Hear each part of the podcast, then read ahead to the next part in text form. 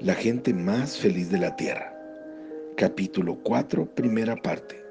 Título, El hombre que cambió su modo de pensar. Tan pronto como el buen tiempo trajo a la gente de nuevo al Parque Lincoln en la primavera siguiente, Rose y yo comenzamos a hablar acerca de las reuniones. Pero no solamente los domingos por la tarde, dijo ella. La gente se interesa Luego nosotros empaquetamos las cosas, nos vamos a casa y no sucede nada durante el resto de la semana. ¿Y si tuviéramos reuniones nocturnas todas las noches? Si pudiéramos plantar una tienda en alguna parte, podríamos tener reuniones aunque lloviese o hiciese sol. Y ambos al mismo tiempo dijimos en la propiedad de la iglesia y nos reímos por esta nueva coincidencia. Y hacía tiempo que el edificio de la calle Inglés estaba siendo pequeño para la creciente comunidad armenia y la iglesia hacía poco había comprado un terreno en la esquina entre Goodrich Boulevard y Carolina Place, en el este de Los Ángeles, donde tenían intención de construir un nuevo edificio. Por este motivo intentamos obtener el permiso de los ancianos de la iglesia. Todos los recelos del verano anterior brotaron de nuevo en los rostros morenos que se alineaban delante de nosotros. ¿Quiénes eran esos extraños a los que pretendíamos introducir en la propiedad de la iglesia? ¿Por qué tendría que verse involucrada la iglesia pentecostal armenia?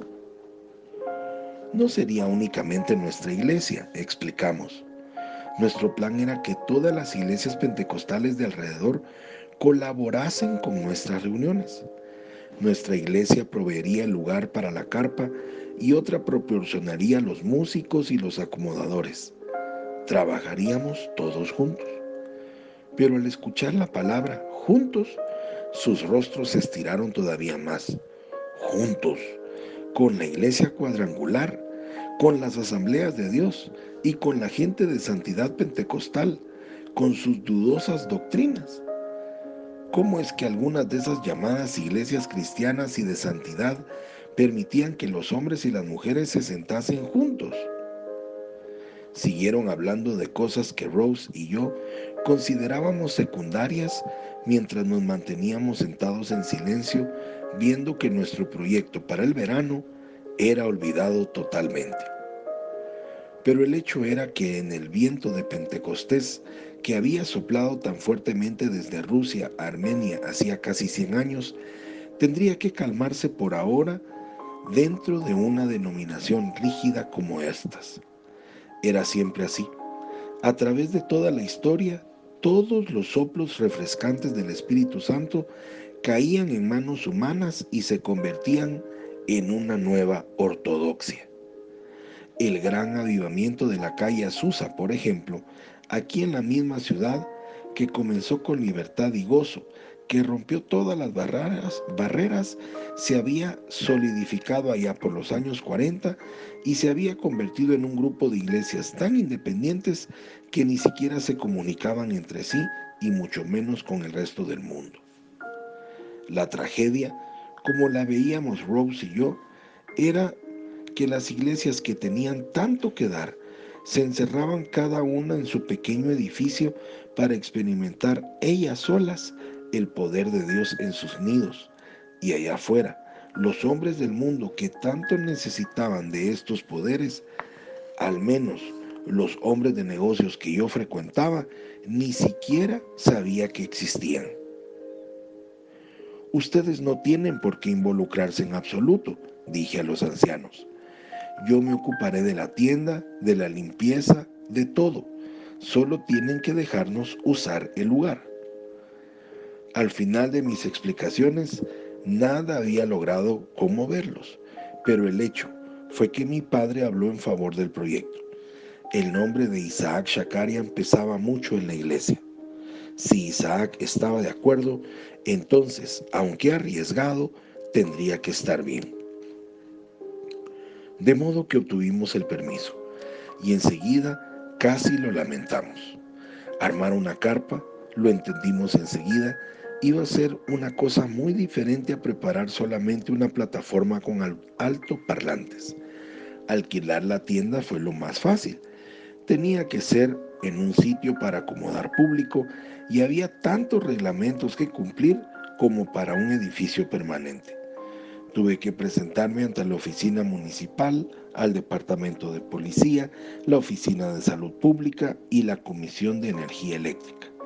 Cada vez tuve que explicar todo de nuevo, qué propósito nos movía y por qué. Solamente después de haber obtenido todas las licencias necesarias pudimos comenzar a pensar en poner la tienda. Ahora tenían que venir a inspeccionar toda la instalación eléctrica de la tienda, cerciorarse de que las puertas de entrada y salida llenaban los requisitos del departamento contra incendios, de que había facilidades higiénicas, de que había rociadores de agua para impedir que se levantase el polvo y finalmente nos quedaba aún el trabajo de hacer llegar la noticia a la gente. Radio, anuncios de televisión, anuncios en los periódicos, carteles en vitrinas de los comercios. Traté de recordar todos los detalles posibles de cuando abrí mi venta de leche de autoservicio para poderlos utilizar ahora. Todo esto necesitó mucho dinero y también mucho tiempo. Al final, hasta papá estaba impaciente.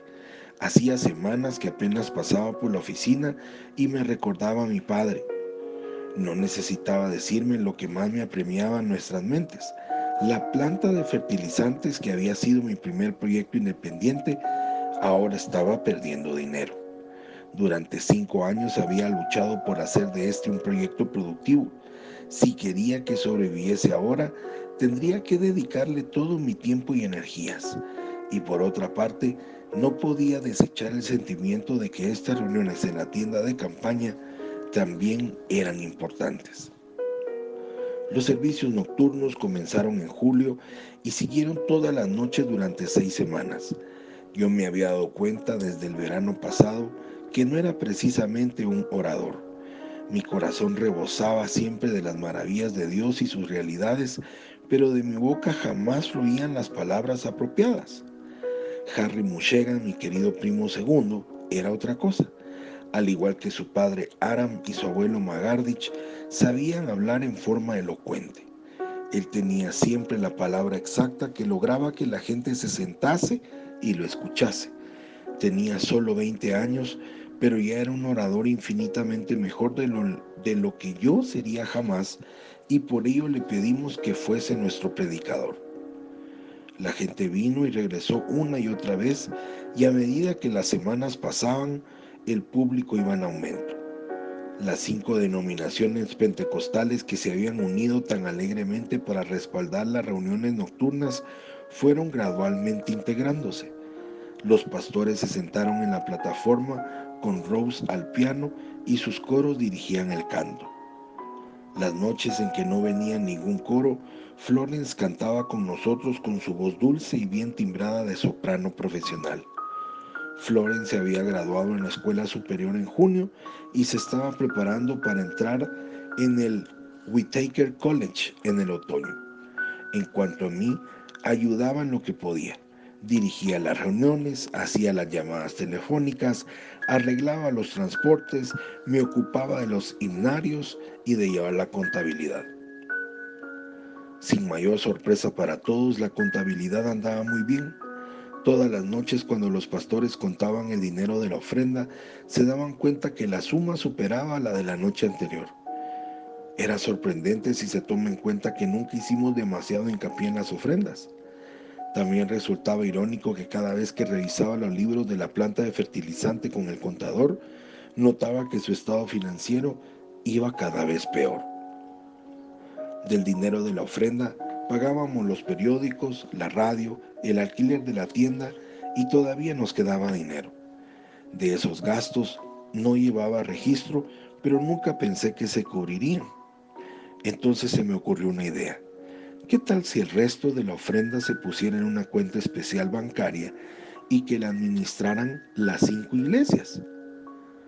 A mediados de agosto quitamos la tienda y un grupo de voluntarios limpió el campo. Centenares de personas habían escuchado el mensaje del Evangelio por primera vez y habían experimentado que las obras de Dios eran reales. Algunos habían tomado la decisión de seguir a Cristo. Entre tanto, una planta de fertilizantes de Downey había cerrado sus puertas por última vez.